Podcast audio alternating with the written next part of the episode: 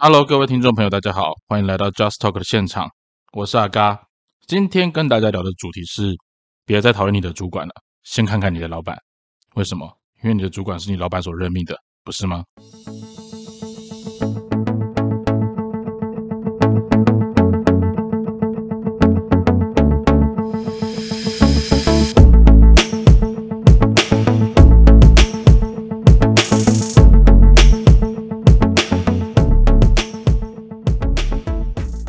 会对自己的主管还满意吗？这个问题其实应该大家心中都有自己一个普遍的答案啦。但是大部分的人应该是会觉得说，哎，每天上班的时候啊，都要跟主管讲那些都已经知道的事情。那有时候我们在处理自己分内的工作，同时还要应付自己的主管。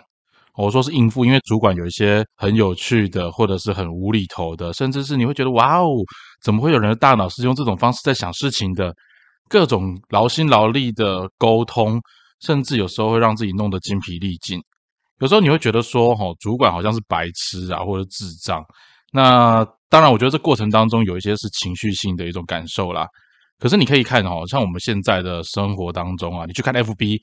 那一些在调侃职场的，只要你谈到的是主管啊，哦，或者是讨论如何在职场上面相处之道的，我们说向上管理这一块。其实是蛮多大家在生活当中都会关注的面向，甚至你会觉得有时候这是一种情绪抒发的出口，一种调侃。那的确啦，有时候我们在那个工作职场上面的时候，会觉得说啊，干这种哪毛头这主管，他到底是怎么当上去的？好，是因为他比较会花言巧语，还是因为很会拍马屁，还是说他有什么过人之处是我们看不到的？那你观察了好一段时间之后，就发现。他可能除了逢迎拍马，除了很会把大家的工作变成自己的功劳之外，好像也没什么太大的技能嘛。好，那这的确是很多人在职场上面会遇到的。当然，我们也不否认有一些主管是很强大的，可以让下面的员工，或者是说我们做员工的同仁，都会觉得啊，跟在这样的主管底下做事情真的是很幸福哈。那不管你遇到的主管是什么样，我们要想跟大家分享的一件事情是。其实，在看主管这件事情的时候，有些人你可能是一整天在职场上面的情绪是来自于你的主管，不是来自于你的事情。我假设只是事情做的很繁杂，然后觉得说啊，遇到什么问题很难解决，那你要花时间去解除的这一块，可能大家都还会比较乐意哈，就是说反正这是我自己还没处理好的部分。但是当你遇到的是主管的一些无理取闹或临时交办，或者是他的一些。高标准的要求，你会觉得妈的，你到底有没有用过脑袋去思考我们现在的工作量有多少？那我觉得这件事情是在台湾里面很常见的啦。那我们不否认的一件事情是，其实，在台湾哈，我觉得中阶主管是很难做事情的，因为他要面对老板，也要面对下面的员工。那这个地方，我们阿嘎有机会再跟大家聊一下这一块。那最近刚好有一些人跟阿嘎聊到说，他想要离职，那是因为他们家主管怎样怎样机车啊，或怎样怎样网吧啊，或怎样怎样的，让大家觉得很堵然呐。那阿嘎在听到这些事情的时候，其实呃，当然自己跟我的职场经验会有一些相关啦，我就会跟他们反聊一件事情，是说，那你觉得你的主管会被摆在这个位置当你的主管，你觉得他的功能是什么地方？诶，对，这是另外一种层次的思考。其实阿嘎想跟大家分享的一件事情是，在公司里面啊，其实主管你有没有想过，他之所以为主管，或他之所以被任命为主管，谁任命的？谁任命的？是他的主管，还是他更上层的老板？哎，没错，你有没有注意到？其实当你对主管抱怨，当你对主管不满的时候，其实你很容易延伸到整间公司。阿嘎想跟大家问一件事情哦。你跟你的主管可能很熟，那你跟你的老板熟吗？你有没有想过一件事情？他今天会放在这个位置当主管，是谁授权的？是谁受益的？当然就是老板啊！当然是老板。不管你们公司是董事会的制度，或者是说，呃，公司里面有分派系啊，比如说他可能是呃协理的人，他可能是副总的人，他可能是研发长的人，或他可能是督导长的人。不管怎么样，但他都是老板的人，这句话应该大家都可以认同吧？哎，不管怎么样，他都是老板的人。今天老板的人放在这里面，因为大家是员工啦，哦，董事会的部分我们今天就不谈。当今天你是在工作职场上面，他不管是哪个位阶的主管，他都是老板的人。为什么？因为就算是他的主管，他的高阶主管，那一些人的任命都是老板根据他的需求去做设定的。哦，所以其实有时候你要反过头来看，为什么老板要允许这样的人？或者是允许这样的一种风气氛围，或者是我们说的领导风格，成为这个单位的主管，甚至是成为你会面临到的主管。假设你今天是为了做事情，然后你觉得做事的过程当中很处处受到掣肘，或者是你觉得这过程当中明明有一些很容易的事情，但是主管却帮不上忙，主管很不给力。可是你有没有想过，你眼中你看到这些不给力的主管？在老板的眼中，他却愿意花聘用比你更多的薪水来聘用这些主管，他们的过人之处在哪里？难道是有什么不可告人的秘密吗？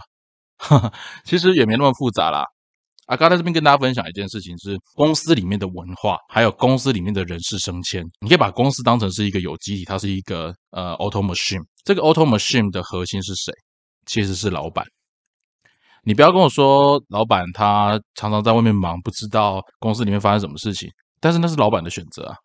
老板就算今天他选择禁用一个专业经理人来处理他的公司，那也是因为他信任这个专业经理人，觉得他的方式是目前最适合公司运用的方法。所以阿嘎其实有时候跟呃一些朋友在讨论工作职场的事情的时候，我常常会先问一件事情：是你为什么不先去看看一下你们家老板在想的是什么？看一下你家老板他在做的事情是什么。之前阿高在职场上面的时候，有一些工作的同事啊，会跟我聊说：“哎，为什么你都要去看老板做些什么？”因为很简单，一间公司从上到下，不管哪一个单位，不管哪一个人事，他们所执行的都是老板的意志。即使是你现在的工作岗位，不也是如此吗？老板为什么要聘用你？因为他觉得你可以帮他赚钱，这是最现实的一件事情嘛。或者是老板聘用你，是因为他觉得他未来部分他有更大的利润。所以，当如果今天你完全不了解你老板在想的事情是什么的时候，你所做的每一件事情，我觉得你还不过就只是一个盲从，你只是一个小棋子而已啊。那今天你要抱怨，我们说你要处理问题的时候，你要先处理问题的核心嘛。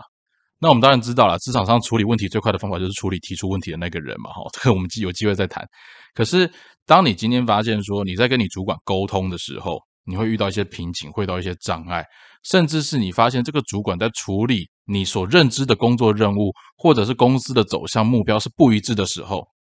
我倒觉得你可以反过头来去思考：那你的老板他为什么要让这样子的人存在这个职场？你的主管所做的事情真的是符合老板所需要的吗？当然，我知道不同公司有不同的文化氛围啦。可是我们说向上管理的过程里面，我真的觉得这是一个非常重要的一种观察的角度跟技巧。因为假设今天我很明确知道，老板就是不想放重点，不想放重心在这个部门，不想放重心在我的部门。那我其实在这个部门里面，我的老板或者是说我的主管，他想要的就是一个简单轻松、交差了事的心态。那你何必做的这么累？你这时候需要思考的，并不是在于说我要把事情做好，而是在于。我要选择每天应付他交差了事领薪水，还是我想要换一份工作，在别的地方去发挥我的职能，或者是反正我就领继续领这份死薪水没关系，我还可以去发展我其他的技能，而这是你个人的选择就可以出来了。但是我相信大部分的老板都会希望我所丢的每一分钱，我所请的每一个人都能够发挥他的效益跟发挥他的价值。但是如果今天你认为你的主管所做的事情单纯只是在浪费时间，单纯只是在交差了事，那我觉得向上管理这件事情它并没有不行，甚至你可以因为了解你的老板，所以当你要向上管理或向上反映的时候，你可以有这样子的一个机会去跟你的老板提到说你所看到的是什么。那当然了，我知道有些人会觉得说自己的老板就是个昏庸的暴君啊，或者是。无能的后主啊，等等之类，这种情形可能会有。但是总归一件事情是，当你讨厌你的主管的时候，我倒觉得你去看看你的老板。如果说你的老板的做事方法、你的老板的经营理念、你的老板的行事风格，真的不是你所喜欢的，那我觉得你这在这个职场上面，你就可以做出你的选择哦，不管是持续给他耗着领薪水啊，当成一种报酬也可以，或者是说你要去转换职场都 OK。可是真的在面对主管的时候，所有的不愉快不需要只放在主管的身上。像阿嘎最近跟那个朋友在聊的时候，他跟我提到说啊，因为他的主管怎样怎样，所以他想离职。可是当我在仔细跟他讨论到说，那他老板真正的重心放在哪里的时候，他就告诉我说，其实他也知道老板的重心不在这个部门。那所以，假设你一开始就是被当免洗块，那你又何必抱怨当一个免洗块无法展现象牙块的那种价值呢？嘿，这是一开始角色设定的认知就不同了。那回过头来再往下讲一件事情是。你老板的心态，你真的熟悉吗？有人说啊，我又不是要对老板逢迎拍拍马。对，的确，我们不需要对老板逢迎拍马。可是我们要知道，这个老板是不是一个适合我们跟的人，是不是一个适合我们花时间跟生命跟随的一个人？哦，阿嘎之前在别的节目曾经聊过一件事哦，我真的觉得没有一家公司的老板，他付的薪水是对得起员工所花出的心力跟时间。哦，假设你是一个很勤奋的员工，假设你是一个很有抱负理想的员工，那的确没有一家的老板所付的薪水是能够对得起你的付出的。为什么？因为老板也是生意人，老板希望要的就是 CP 值，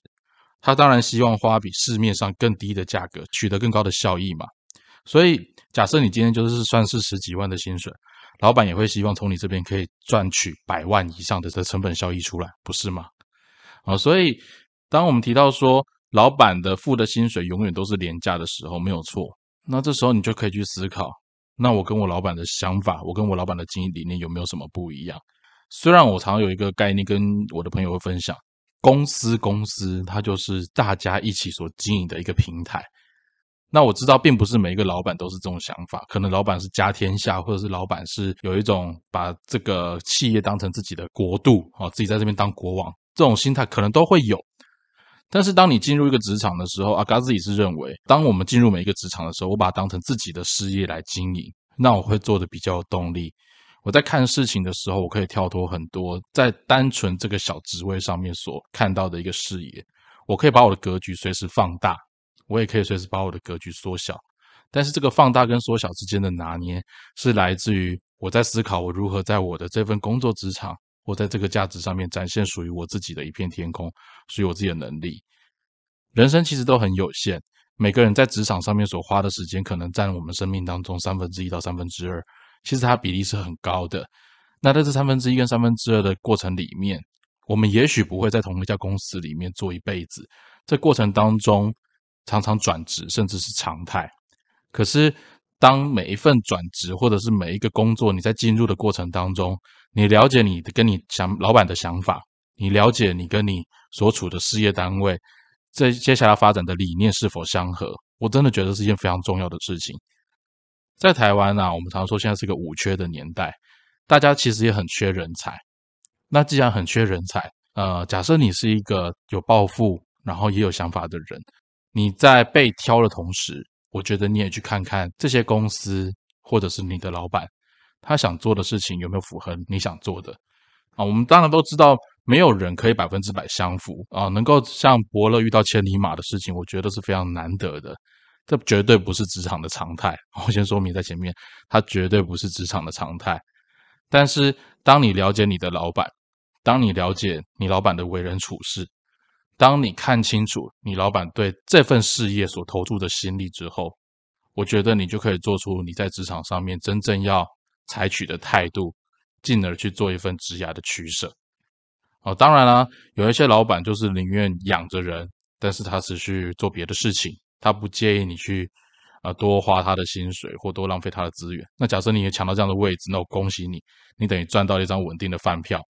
那别人要好好的去逢迎拍马，你的高阶主管或上层主管想要持续的高压施压，那你也知道你要丢给他东西会是什么样子。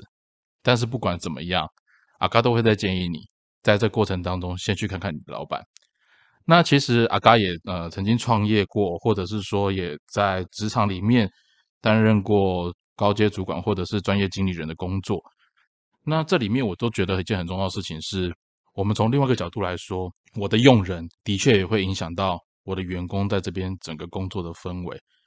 那其实我觉得每一个老板或者是每一个经理人，我们在用人的时候，的确常常都是我们最为难的部分，因为我要放什么样的人在什么样的职位，甚至有些职位你明明知道说可能没有很合适的人，但你却不得不找一个人先顶着的时候，嗯，我倒觉得我们可以反过头来回去思考一下，呃，自己目前公司所有的资源，这个资源包含人力资源，是不是适合足以支持我持续发展我现在的业务？那假设它不适合持续发展，那这里面又有你喜欢的人才，那你是不是应该考虑一下，你部门该做一些调整，或者是你的战略策略需要去做调整？因为在这个年代里面，人才是非常稀缺的。遇到好的人，如果他是因为你所任命的人事而导致他的效益、他的能力没有办法有效的发挥的时候，我觉得这对企业来讲都是一个很大的损失。在现在大家都要抢年人才的年代里面，我真的觉得遇到一个好的人才，值得你花更多的心力去把你的人事的环境做得更好，甚至是把企业的环境做得更好。毕竟，好的人才真的可以为企业带来更高的效益。那你所任用的人事里面，假设有些是因为人情压力哦，或者是说你是因为一些老臣啊，哦，或者是说资深的主管啊。这些其实，在现在的管顾里面，都有很多的资源可以让你去做运用。那不管怎么样，当员工在抱怨主管，那其实老板也应该去思考看看，这个主管之所以被抱怨的原因是什么。啊，刚也知道会有一些老板会去检核每一个主管在员工当中的评价。我们不希望员工只是一昧的呃逢迎拍马哦。当然，我也看过一些企业啦，就是说。呃，他跟大家讲说，哦，我们企业里面最不喜欢的马马屁文化，结果一转头就跟大家讲说，啊，谁最谁最好，谁最棒，大家都说啊，那个那个谁谁谁某某高阶主管好棒棒什么之类的，这种马屁文化，我觉得每一家公司可能都不缺啦，每一家公司可能真的不缺啦，就算自己都说没有了，但是你也知道逢迎拍马做人处事哈，我不晓得是为什么叫做做人处事啦。那我真的觉得。even 是外商公司，多少还是会有这种气氛，但是在台湾的公司里面，这氛围就更强大。那我不晓得你想用的到底是一群会讲好听话给你听的人，还是真的找到一群能够跟你一起打拼，然后帮你把这个事业做起来的工作伙伴啊？那最后我们回到一个重点，就是跟每一位可能你是职员的伙伴们分享，在抱怨你的主管之前，先看看你的老板，因为你的老板代表的就是你的职场。你的公司的文化，你所做的事情，在他的策略发展里面排第几？你想做的事情跟你想发展的未来，这个老板、这个公司能不能给你？那我相信，当你这一些盘点清楚了之后，你就很清楚知道，我在这间公司，我该采取什么样的态度跟方法继续做下去。那以上今天就是今天的 Just Talk，喜欢的朋友欢迎你分享给你身边的朋友。